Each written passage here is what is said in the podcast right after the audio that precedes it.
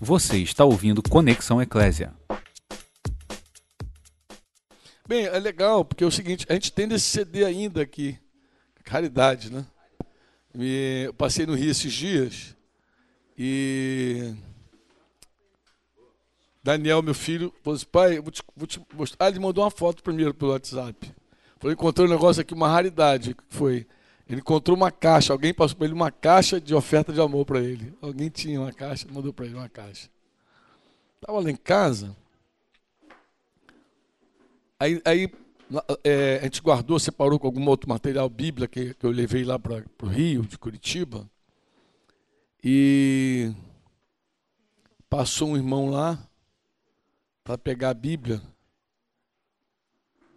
Não, foi no ano novo. No ano novo a gente conversando. Aí caiu tua paletinha, Simar. E no novo a gente conversando lá. E ele então. A gente começou a cantar umas canções dessas antigas. Aí ele falou desse CD. Olha que interessante, Simar.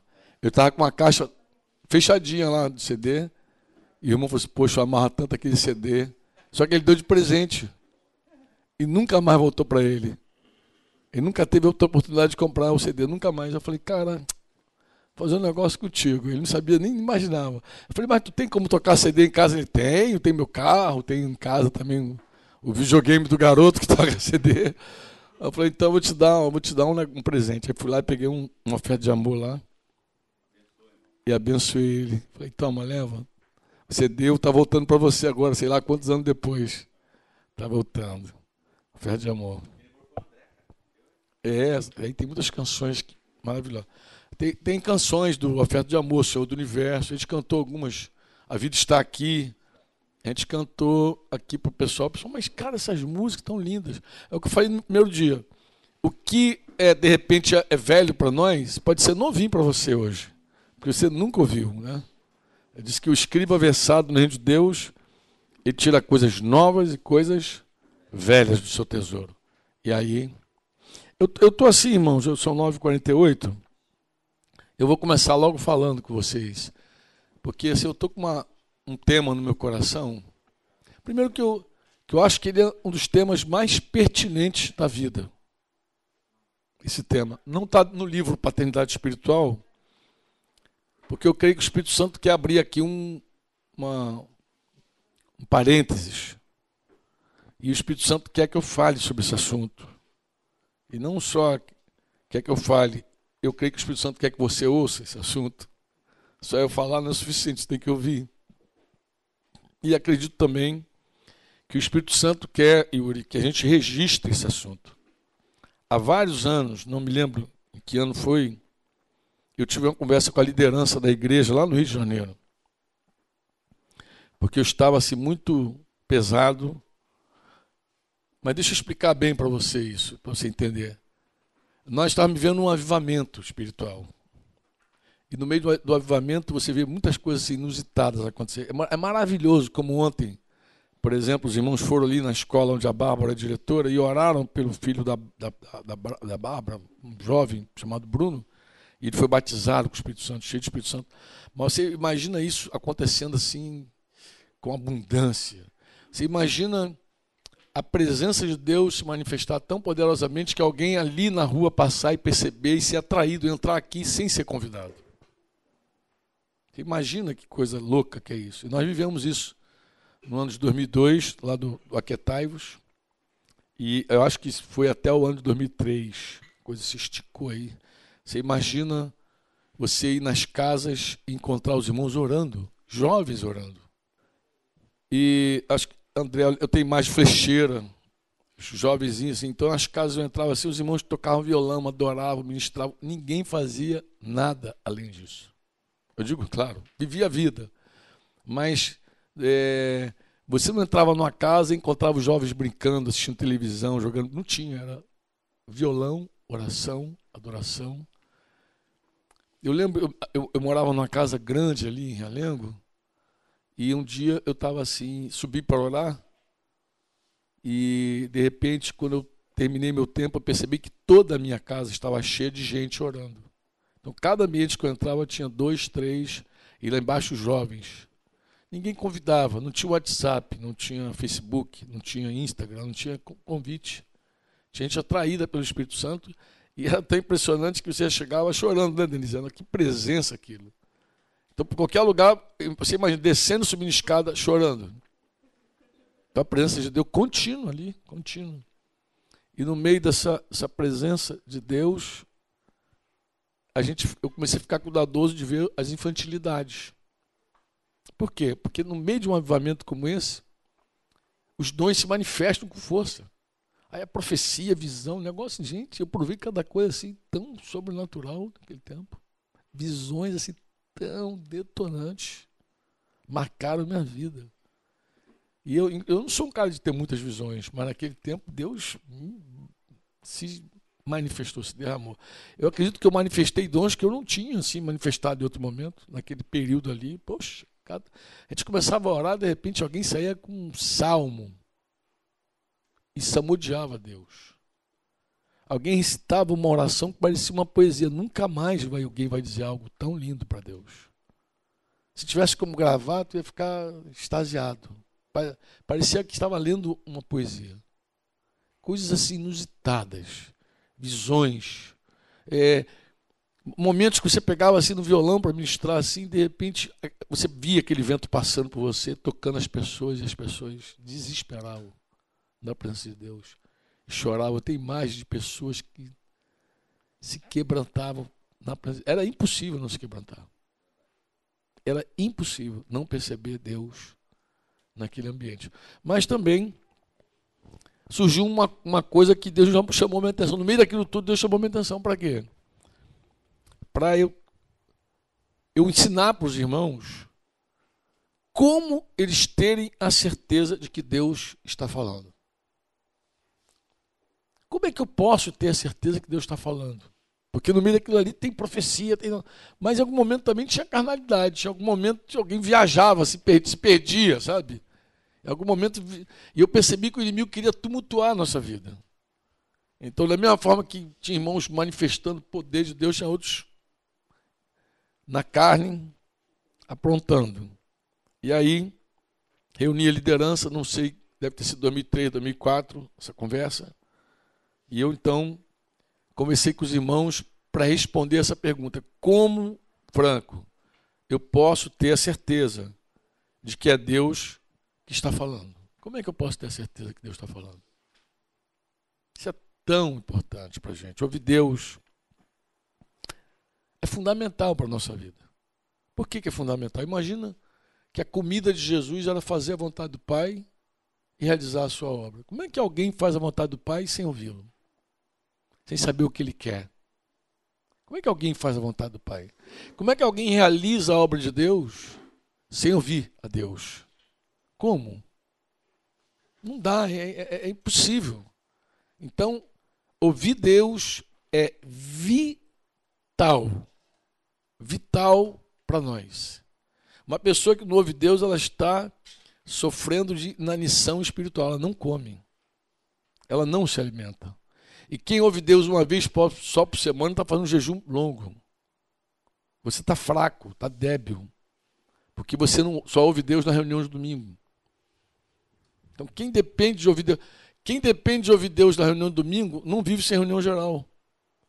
E quem ouve Deus todo dia, domingo, a gente pode se dar ao luxo de estar tá fazendo outra coisa juntos. De tanto que a gente está alimentado do Senhor. De tanto que a gente ouve Deus. E daqui a pouco a gente vai perceber que não existe nada mais importante na nossa vida que ouvir o Senhor. Tu vai, tu vai ler o Salmo 119, que exalta a palavra de Deus, e vai ver como é fundamental ouvir Deus. Fundamental. Lâmpada para os meus pés é a tua palavra, e luz para o meu caminho. Quando Deus fala, é assim. Quando Deus fala, ele é lâmpada para os meus pés, ele ilumina o agora, o já, mas ele também é luz para o meu caminho. Ele é capaz de me dar futuro, de mostrar meu horizonte. Ele é capaz de revelar o que, que vai vir. Mesmo. Eu não preciso estar ansioso com o dia de amanhã. Jesus falou isso. Não fique inquieto pelo dia de amanhã. Mas quando Deus fala, você pode ver Deus ali, lá, lá adiante. Você pode ser iluminado pelo Senhor para saber os passos, os caminhos, por onde vou andar. Então é lâmpada para os meus pés e a luz para os meus caminhos. Então é tremendamente fundamental ouvir Deus. Né? Cantávamos muitas vezes é, uma música que acho que a Aline Barros que gravou, Tua palavra é luz para o meu caminho, Tua palavra, lâmpada para os meus pés. Entendeu? Mas quando você entende a palavra, quando você, imagina, a terra era sem forma e vazia. E disse Deus. O que, que Deus falou? O que, que Deus falou? E o que, que houve quando Deus falou? Luz. Deus cria tudo por meio da sua palavra. Deus falou, acabou. Diz o, o servo do, do centurião: Eu não sou digno que tu entre na minha casa. Né? Na verdade, o centurião falou, por causa do seu servo. Mas basta uma palavra tua. É uma palavra tua, muda tudo. Uma, a, quando Deus fala, é como se você ouvisse a batida do coração de Deus.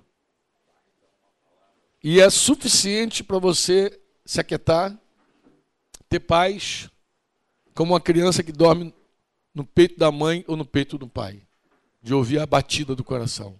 Deus falou comigo. Eu percebi o coração do meu pai. Meu, o coração do meu pai bateu. E você percebe que aquele coração que está pulsando te comunicou algo. Deus falou. Deus falou. Poxa, Deus falou. Quando você vem para um tempo como esse aqui, no sertão, e eu sei que já falei aqui, muitas pessoas vêm aqui para ministrar, para dar consagrar suas férias, dar seus dias. Mas eu, eu acredito que se você ouvir Deus aqui, você vai ser muito mais enriquecido. Se você ouvir Deus aqui nesse lugar, você vai dizer: Meu Deus, eu fui lá para dar. Como tu és bom, tu me encheste da tua presença e falou comigo. Me deu direção. Quando Deus fala, a paz reina. Quando Deus fala, amados, é tremendo. Tremendo quando Deus fala.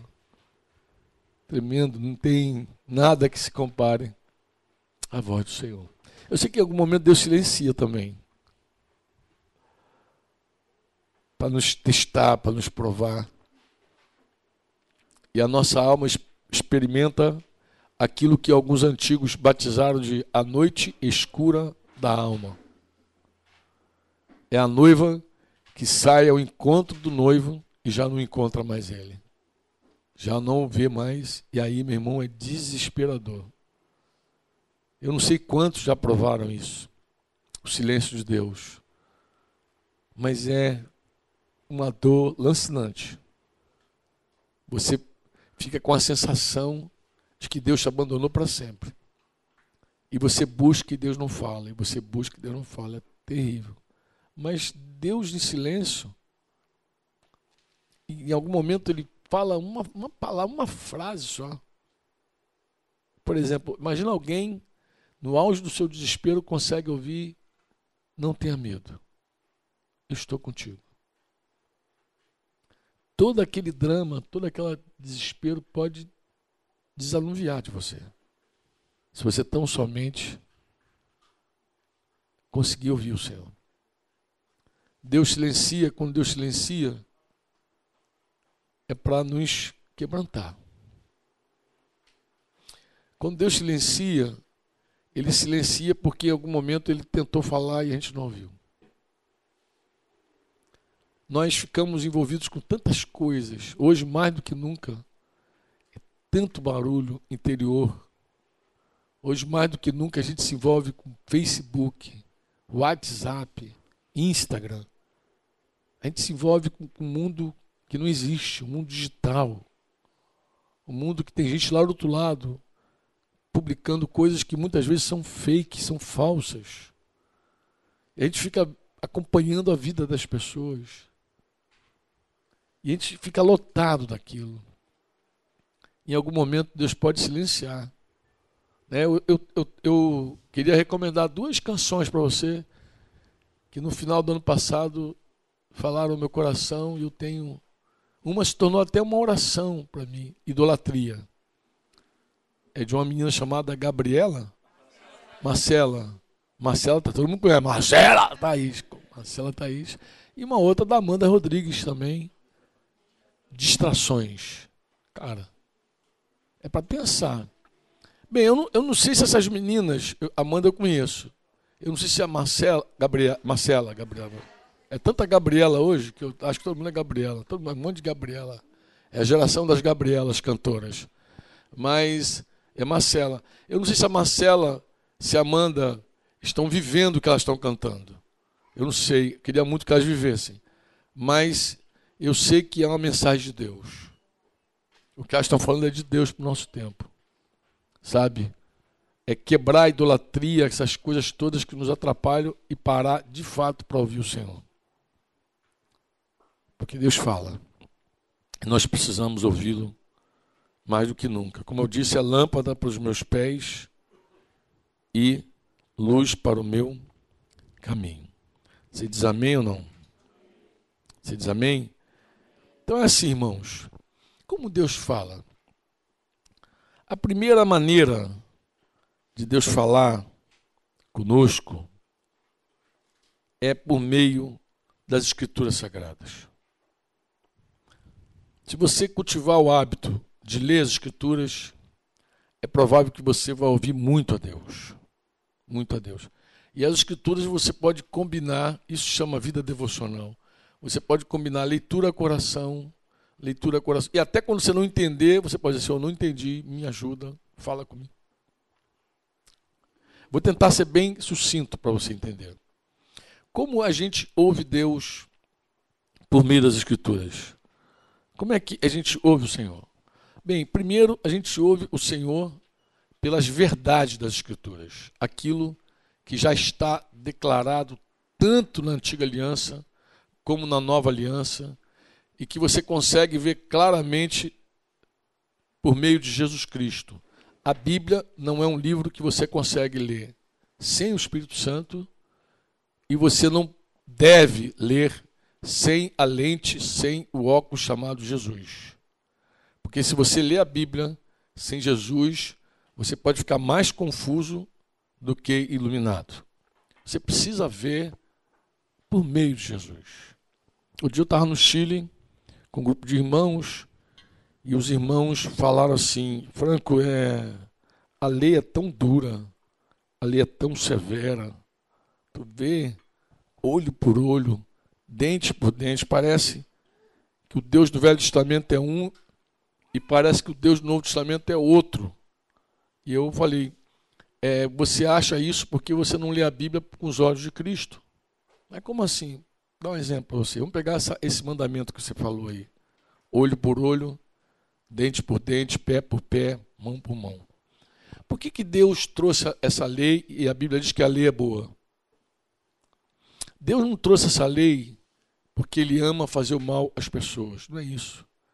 Deus trouxe essa lei para nos guardar. A lei é boa, inclusive porque nos guarda. Guarda todos nós. Não matarás. Ele que preserva a vida. Não adulterarás, ele preserva a família. Não cobiça a mulher do outro, o boi do outro, a casa do outro.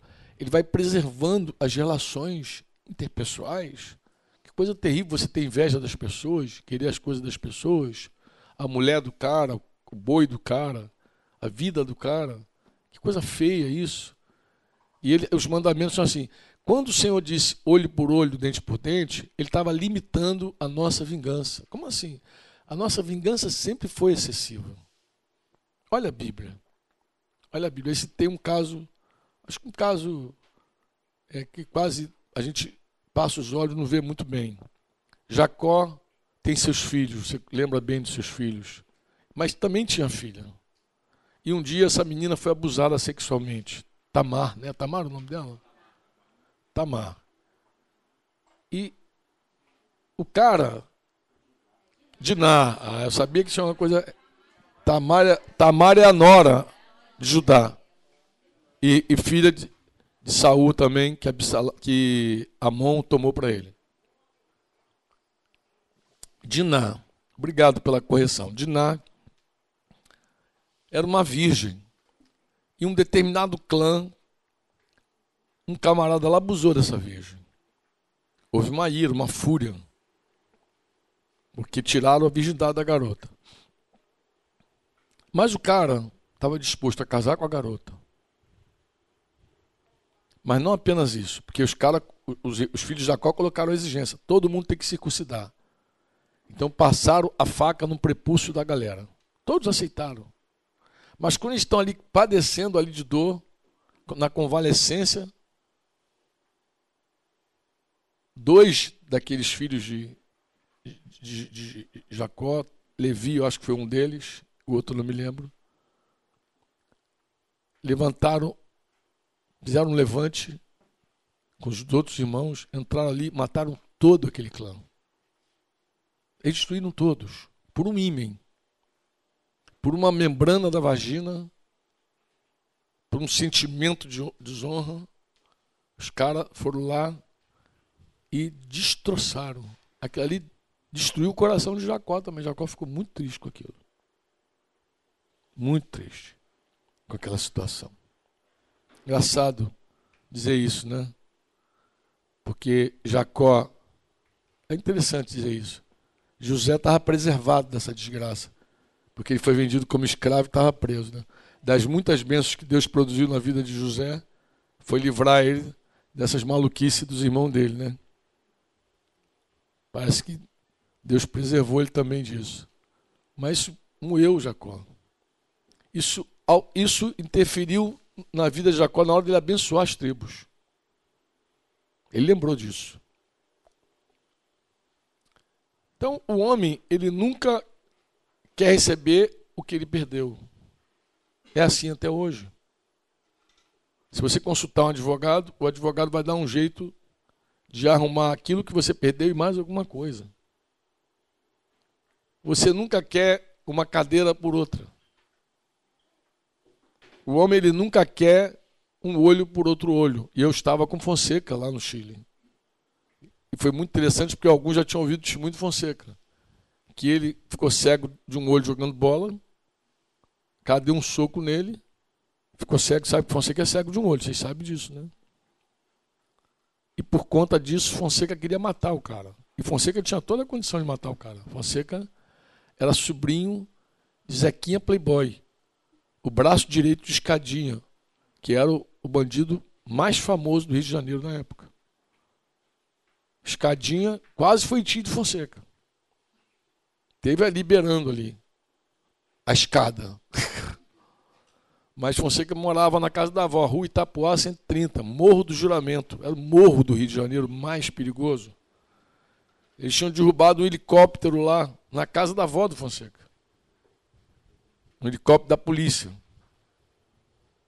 Então, isso é para vocês terem ideia como é que Fonseca tinha toda a possibilidade de destroçar o cara cegou ele. Ele, precisava nem, ele nem precisava matar, bastava ele se queixar como daqueles caras. E o outro já estaria morto. Então, mas ele não queria um olho pelo olho, ele queria uma vida por um olho. Eu também já vivi isso. Me meti numa confusão, levei um soco no nariz, meu, meu nariz é maior do que o normal, quebrou todo, fiquei verdade. Meu nariz ele é maior do que o normal, porque eu era antes dessa confusão. Me arrebentou todo, confusão, o cara armado me enquadrou, quebrou minha cara. Eu aprontei antes, mas não preciso dizer isso, né? Eu aprontei, o cara me quebrou, quebrou a menina que estava do meu lado. Na verdade, ele deu um soco nela, eu fui defender e apanhei. Apanhei suficiente para ficar com a cara toda quebrada. Mas dali em diante eu persegui esse cara mortalmente. E ele sempre desapareceu da minha vida. Um dia com Denise, num baile, o cara apareceu lá.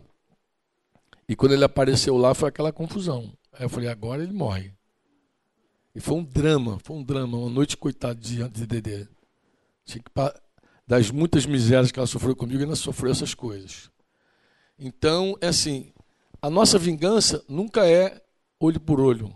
Nunca é dente por... A gente nunca quer o que perdeu, a gente quer sempre mais. Inclusive a gente diz assim, você vai me pagar caro por isso. Você vai pagar com juros e. Então, quando Deus vem e diz olho por olho, dente por dente, Deus está protegendo alguém de ser demasiado com outro. De exigir mais. É só o olho que tu vai pegar. É só o dente. Foi o dente que tiraram. Pega só o dente só. Vida por vida. Ele falou também. Mas fora isso, acabou. Não é vidas por vida. É vida por vida. E mais tarde, mais tarde, Paulo, no capítulo 12 de Romanos, ele vai dizer que essa vingança, ele vai dizer o que a gente já sabe por toda a escritura. A vingança não pertence a nós, a vingança pertence a quem? A quem?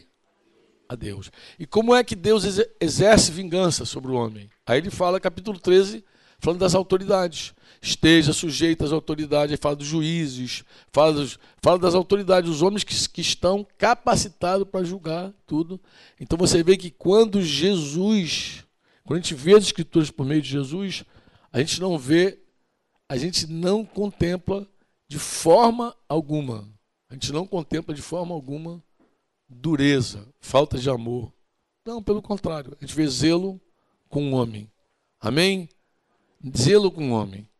É, Deus dá mandamentos para o homem de verdade não se ferir. Mesmo quando Deus dá mandamentos com relação a ele, não terás outros deuses além de mim, tá, tá, tá. mesmo quando Deus guarda o meu, meu nome, é, é por conta do próprio homem. O mandamento é para preservar o homem, porque Deus é santo. E a santidade de Deus destrói tudo que não é santo. Então, o homem sem santidade entrar na presença de Deus, ele é destruído. E o sacerdote, o sumo sacerdote entrava uma vez por ano na presença de Deus. E ele tinha que ser purificado, não podia nem suar lá dentro. E se o sacerdote entrasse lá em pecado, ele tinha um guiso na, na, na estola dele. Se aquele guiso parasse dentro do santíssimo lugar, podia puxar a corda. Ele tinha uma corda também, que ele estava morto. Deus matou dois filhos de Arão. Vocês se lembram? Nadab e Abiú porque eles acenderam um fogo estranho diante de Deus. Então, até quando Deus dá mandamento de tenha cuidado comigo, é porque Ele é um fogo consumidor. E se você não tem cuidado com o fogo, você se queima.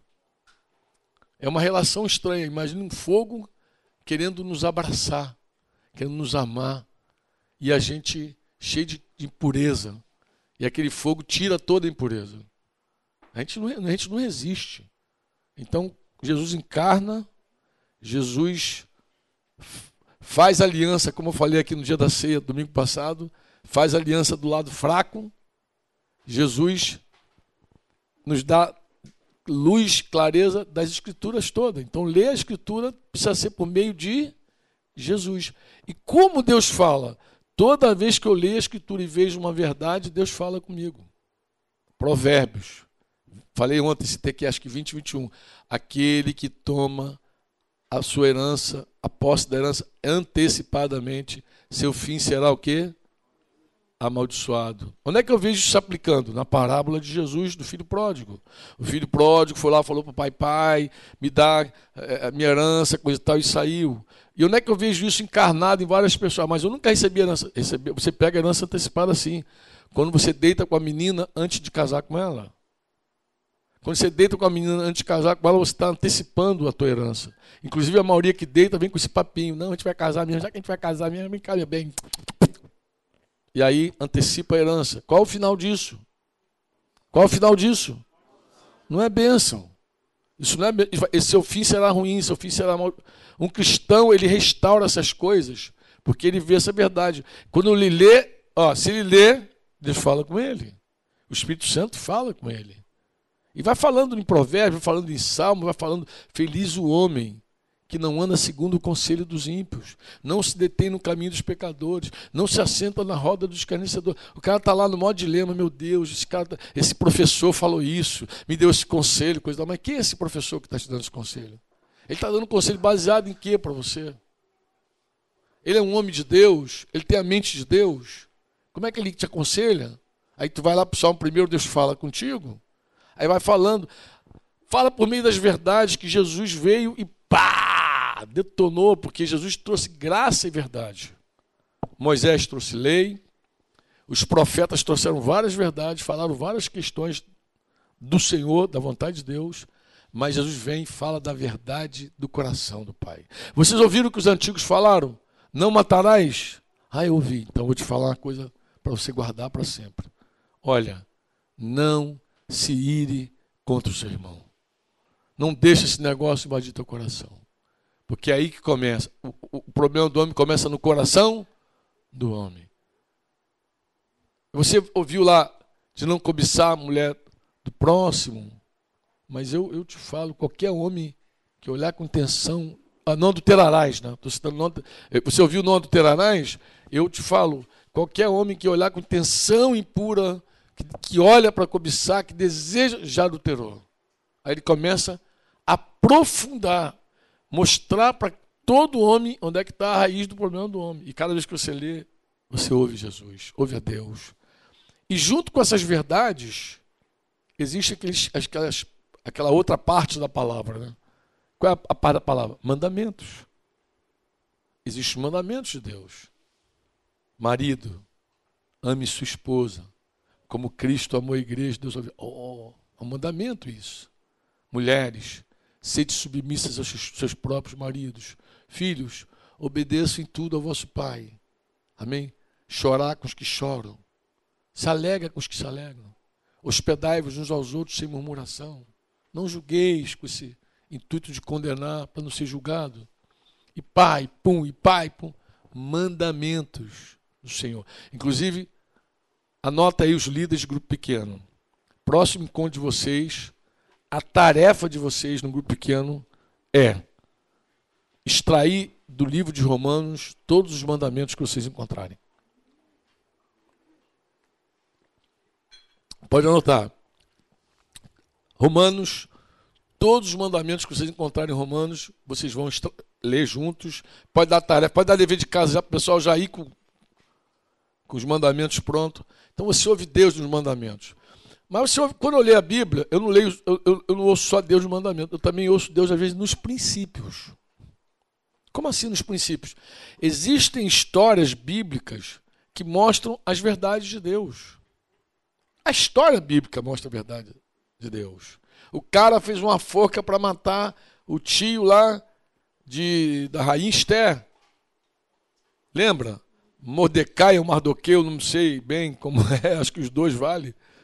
Mas o cara que fez morreu na própria forca. E quando eu li aquela história, eu te extraio ensinos ali. Eu vejo como Deus é, como Deus faz, como a gente pode confiar que mesmo quando alguém tenta o mal contra nós, Deus transforma mal em, em bem. Deus trata, Deus se vinga, Deus nos guarda. E tantas histórias mais que a gente vai lendo. Eu vejo, por exemplo, como a bebida é perigosa. Eu não preciso ter um mandamento para dizer não beba, mas eu vejo a bebida perigosa. Eu vejo como Noé bebeu.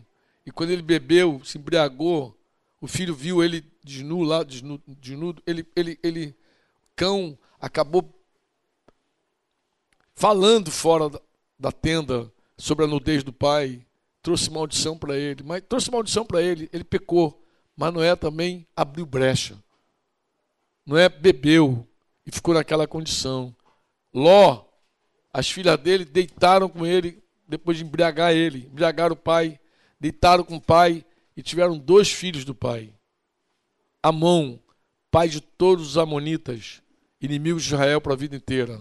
Moabe, pai de todos os moabitas, inimigos de Israel para a vida inteira. Embriagaram o pai e cometeram um incesto contra o pai. E trouxe uma, uma raça que foi um problema. Deus mandou, inclusive, tratar de todos. Você vê a bebida na vida de. Não na vida, na estratégia de Absalão para matar Amon. Deixa ele se embriagar. Quando ele estiver alegrinho com, os soldados dele, a gente entra lá e passeará em todo mundo. Então eu não preciso. É, eu, eu olho essas histórias e vejo o perigo da bebida. Eu olho histórias em provérbios e vejo os conselhos sábios de provérbios. Então, é, a Bíblia fala de muitas maneiras conosco.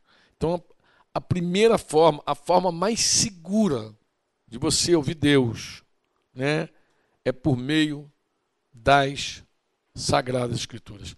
Em algum momento, a escritura ela é tão preciosa, mas tão preciosa, irmãos, que em algum momento os irmãos até fazem roleta russa. Eu não aconselho fazer roleta russa, não. Mas às vezes o cara é novo convertido, ele não sabe muita coisa do Senhor. Às vezes ele está tão desesperado que ele fala: Senhor, fala comigo aqui, Senhor. E quando ele mete o dedão, Deus fala mesmo com ele.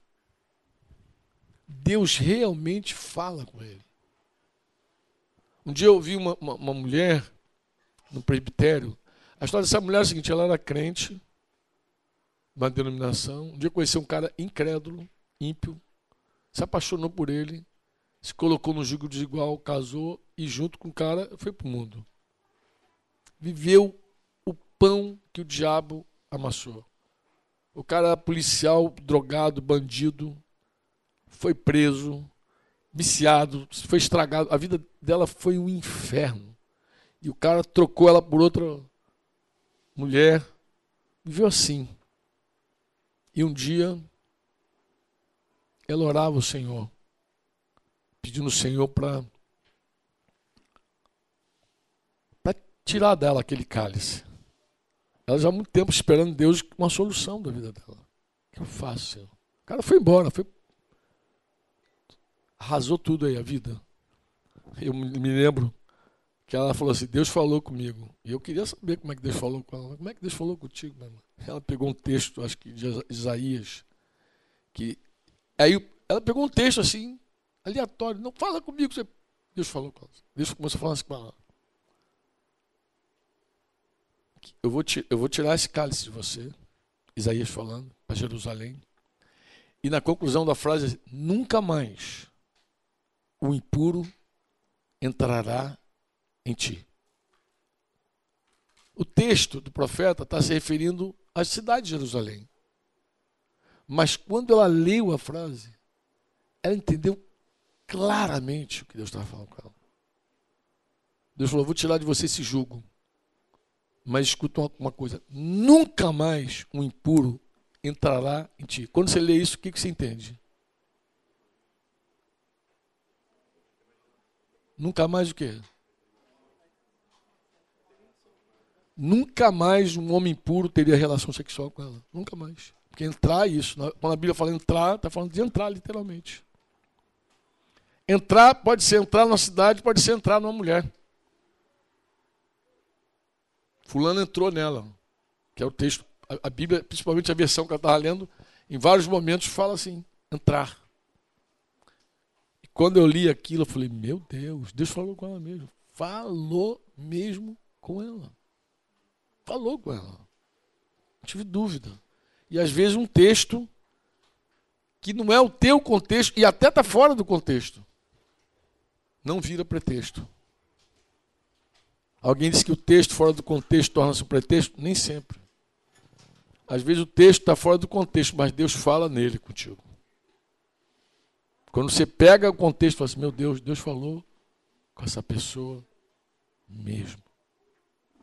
Porque a oração dela foi muito pontual e o texto falou muito pontual. Eu não acho que isso é o padrão, mas Deus não está preso a padrões. Deus usa várias formas de falar conosco. Inclusive, Deus fala conosco também por meio de sonhos e visões. Às vezes tu tem um sonho, uma visão, e aí Deus fala conosco. Deus comunica conosco. O sonho às vezes é teu, você mesmo falou, você mesmo tem a visão. Outra, às vezes é outra pessoa que teve um sonho contigo, uma visão contigo. O que é um sonho e uma visão? O dia que Deus confrontou Israel por causa de Moisés, ele falou assim, até no caso os irmãos lá, né? Falou, olha, se tem profeta no meio de vocês, eu falo por meio de enigma. Fala comigo, enigma. Depois tu pode caçar enigma, vai encontrar esse texto aí na Bíblia. Enigma. Aí ele explica o que é o enigma. Eu falo com vocês por sonhos e visões. Com Moisés não. Moisés eu falo cara a cara com ele. Com Moisés eu converso com Moisés. Mas com vocês eu falo por meio de enigma. que, que é o enigma, irmão? Enigma, um sonho, uma visão é um enigma. Você sonhar, você vê, você tem que ter uma chave para desmontar aquele enigma. Às vezes você tem um sonho e aquele sonho te leva para Deus. Para que você, por meio daquele enigma, daquela chave, você desmonte o enigma. Às vezes acontece, não é sempre. Uma pessoa me contar o sonho, quando ela está na metade do sonho, eu já sei o que, que é. Por isso que os irmãos ficam me enviando carta, e-mail, WhatsApp, querendo que eu revele sonho. Achando que eu tenho um São de Daniel, de sei lá quem, José, junto, tudo junto. Mas é assim, eu não tenho. Mas às vezes acontece. Às vezes acontece comigo. Eu sonho quando termino, levantei. Às vezes o Denise está contando o sonho, está na metade, eu já sei. Inclusive com o Denise a gente tem uma conexão assim muito medonha. A nossa conexão é desde jovens, desde jovem. Denise às vezes sonhava, me falava, quando ela falava, eu dizia é isso, anda. A primeira vez que Denise teve um sonho, ela era tão novinha, convertida. E ela, o sonho dela, eu entendi claramente que envolvia um irmão, também um cara lá do quartel que eu estava puxando para Jesus, gente muito jovem no Senhor.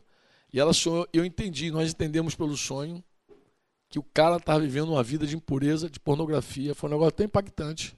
Eu falei, Denise, fala. Denise não entendia nada naquela época. Denise nem ia falar também, coisa nenhuma.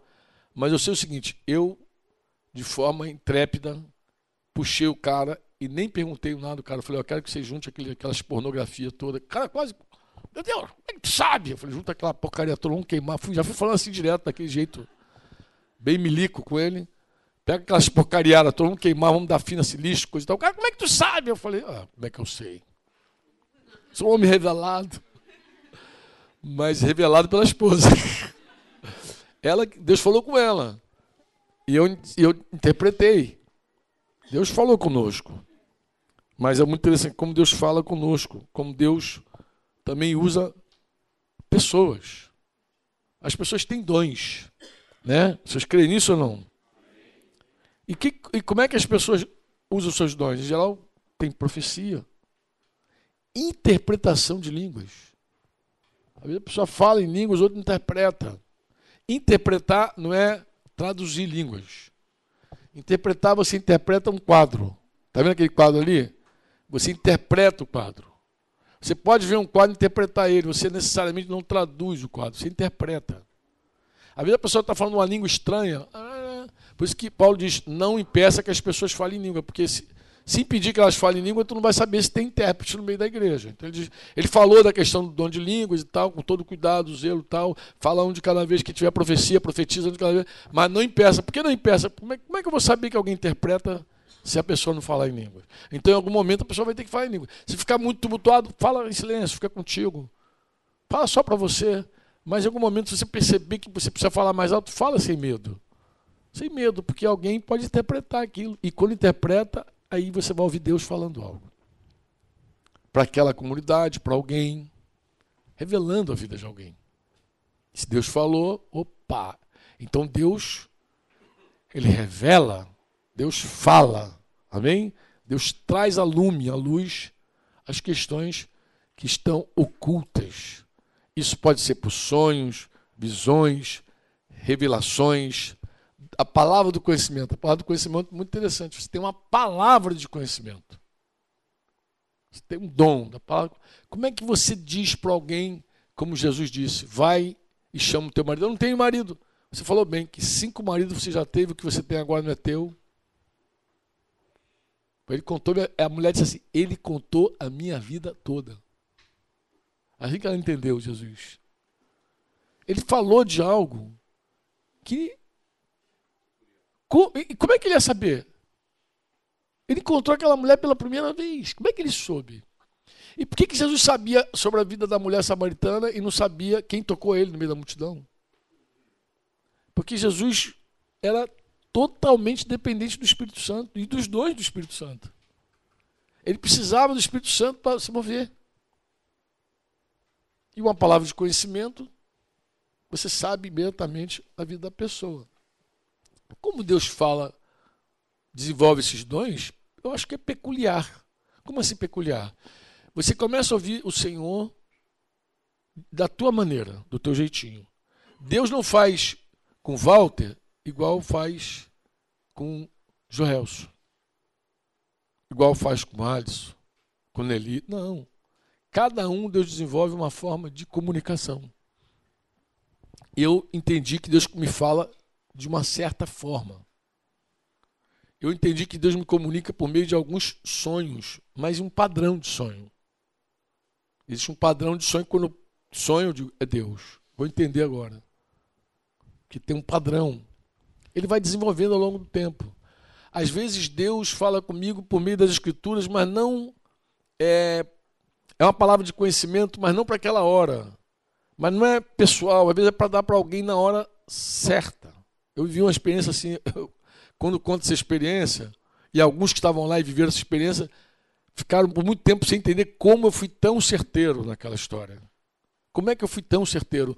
Eu me levantei numa reunião de jovens e falei Haviam três mulheres, falaram, Deus tem uma palavra para você aí no meio aí. Eram três. falei, você, ela, ah. falou, você teve um sonho. Você sonhou com dentes quebrados. Mulher. Quando eu falei dentes quebrados, ela já estranhou assim, ela balançou. Eu falei, e você está muito preocupada. Você está achando que alguém vai morrer na tua casa, mas não é morte, essa morte. Eu vou dizer o que, que significa o teu sonho. Falei. Você colocou a tua confiança num homem infiel. Poxa, minha irmã, ela, caiu em pranto ela e as duas mulheres estavam com ela. Ou seja, ela já, ela já tinha contado o sonho para as amigas. Era uma reunião de jovens, solteiros, e elas apareceram lá naquela reunião. Falei, você colocou a confiança num homem infiel. E no dia da tua angústia, esse homem te faltou. Meu Deus.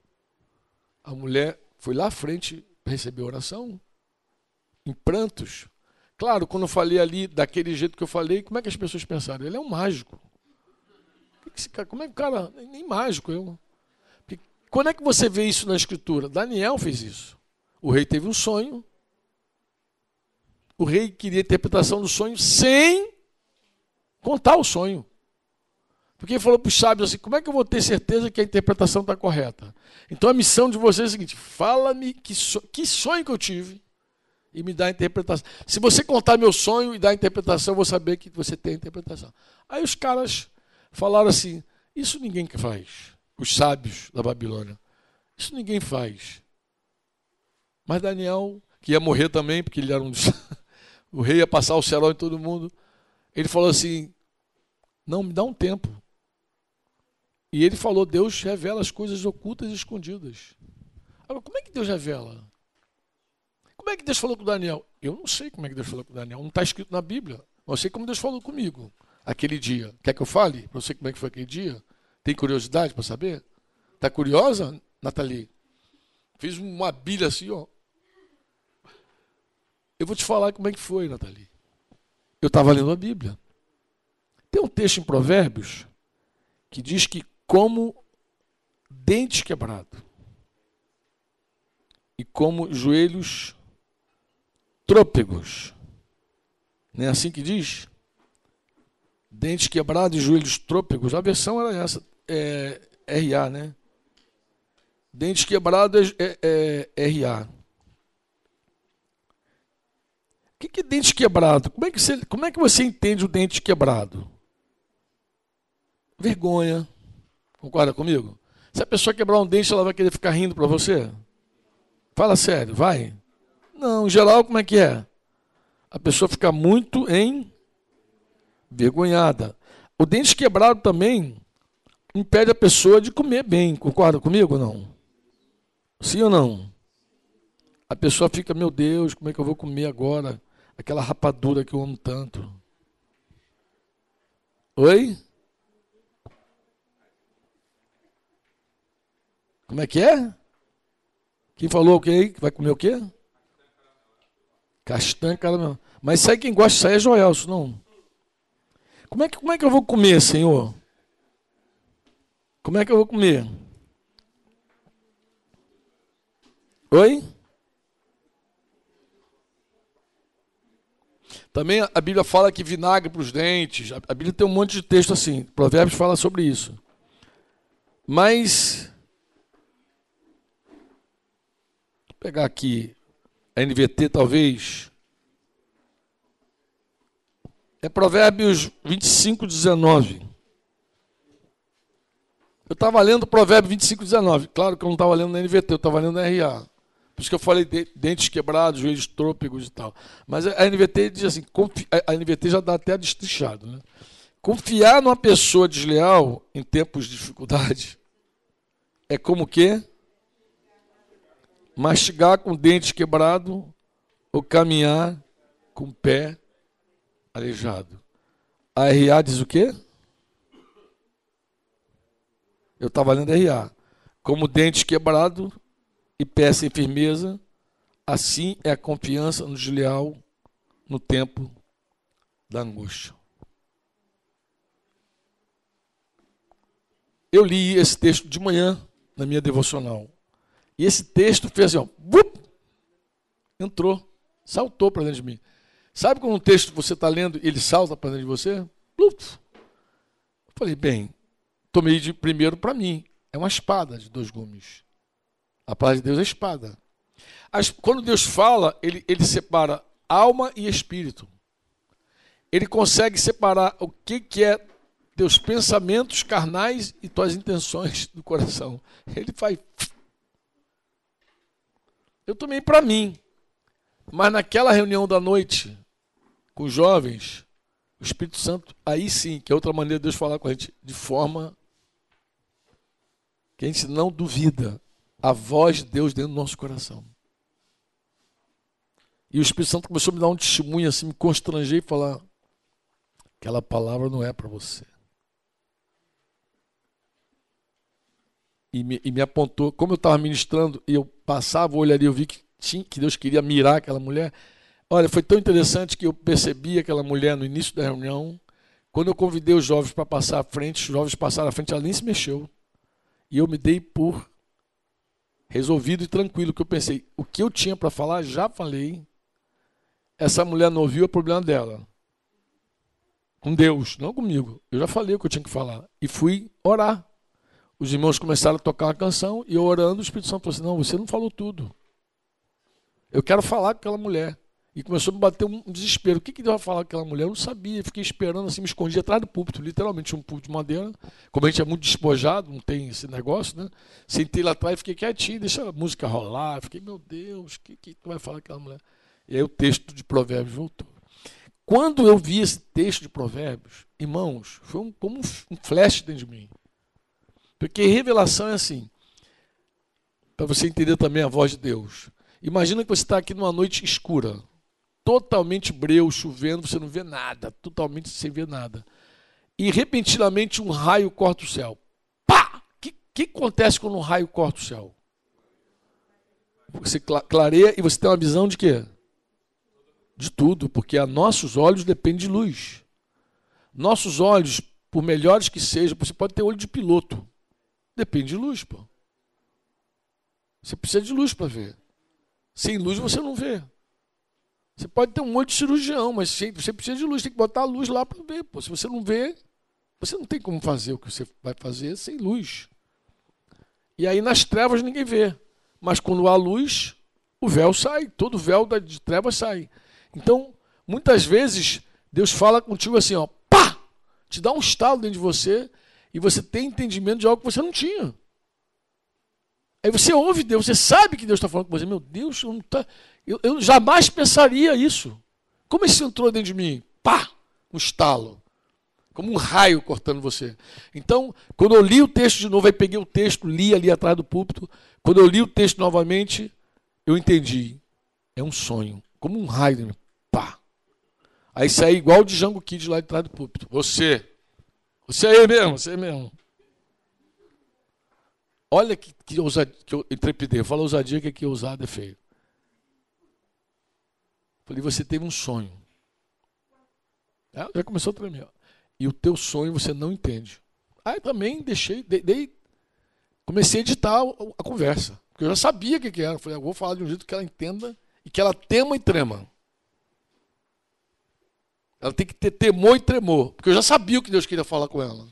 Como eu vou dizer, agora eu vou, vou devagar, vou cortar esse negócio. Eu vou descascar devagarzinho. Aí fui descascando devagar. Você teve um sonho. E esse sonho não sai da tua mente. e eu vou falar para você o teu sonho. Aí uma olhou para a outra assim, tipo, ele é doido. Eu falei, você teve um sonho com o teu dente quebrado. Aí já começou. E você está achando até que alguém vai morrer na tua família. Mas não é morte. Eu vou te falar por que, que Deus te deu esse sonho. Deus está dizendo que você colocou a tua confiança numa pessoa desleal. E essa pessoa, na hora da angústia, na hora difícil, o que, que acontece com a pessoa desleal na hora da. Te deixa na pista. O que acontece com uma moça que confia no sujeito sem vergonha, desleal, se entrega para ele e fica grávida dele? O que acontece em geral? Fala para mim. Fala para mim. Fica com o dente quebrado e andando com o pé torto. Sabe por quê? Vergonha e não sabe nem como se arrastar por aí. O cara, na hora, na hora que ela diz estou grávida, o cara é, tá grávida, busca abortar. E quando a menina não tem coração para abortar, então ele larga lá na pista. E lá vai-se uma pessoa que colocou a confiança num homem infiel e está com os dentes quebrados, pés vacilantes, Quantos me entendem? Meu irmão, quando eu contei o sonho, quando eu falei, a mulher não tinha dúvida. Deus estava falando com ela. Mas estava falando com ela por intermédio de um cabeçudo lá na frente. Entendeu? Com dente quebrado também, nariz quebrado, o dedo da mão quebrado, todo ferrado também, mas estava usando aquela jumentinha lá para falar com ela. Fala, minha irmã. Isaías 57. Eu vou ler aqui também para acompanhar, tá? porque você não está gravando, eu vou gravar aqui. A irmã Lúcia Paixão diz que por ocasião da morte da Liane, não é isso? Liane Maron, ela ficou muito triste, como todos nós ficamos, sofridos. Deus falou com ela por meio de um texto em Isaías 57. Qual versículo? 1 e 2. Vamos ler. É, Vou ler o texto para vocês que não ouviram a Lúcia ler. Vai, vou ler a NVT, acho que a NVT está melhor, não está lá? Não está não? Está mais clarinha. Então, vou ler a NVT dela, porque eu estou com a RA aqui aberto por causa de provérbios. O justo perece, e o fiel muitas vezes morre cedo. Como Estevão, morreu jovem. Como Jesus, morreu jovem. Mas ninguém parece se importar e nem se perguntar por quê. Ninguém parece entender que Deus, ninguém parece entender que Deus os poupa do mal que virá. Pois quem anda por caminhos íntegros descansará em paz quando morrer. Aí tu vê como Deus fala, né? Como Deus usa as escrituras para falar é, eu, eu, poderia ler para você a palavra que Deus deu para Célia Maron, para a mãe dela. Um texto de Apocalipse, né, Denise? Como Deus falou com a mãe dela quando ela leu Apocalipse. Deus fala. Deus fala, tu vê? Deus pega um texto lá da antiga aliança, Deus pega aqui e tal e vai falando conosco. Eu estava dizendo para você que Deus usa dons para falar. Vou precisar dar uma pausa agora, tá, amados? Porque já deu meu tempo e quando eu voltar, a gente vai seguir falando sobre esse assunto, tá bom? Eu preciso falar sobre esse assunto porque eu acho que é, um, é uma dívida que eu tenho com vocês, tá bom? Vamos que vamos? Este foi mais um programa do Conexão Eclésia.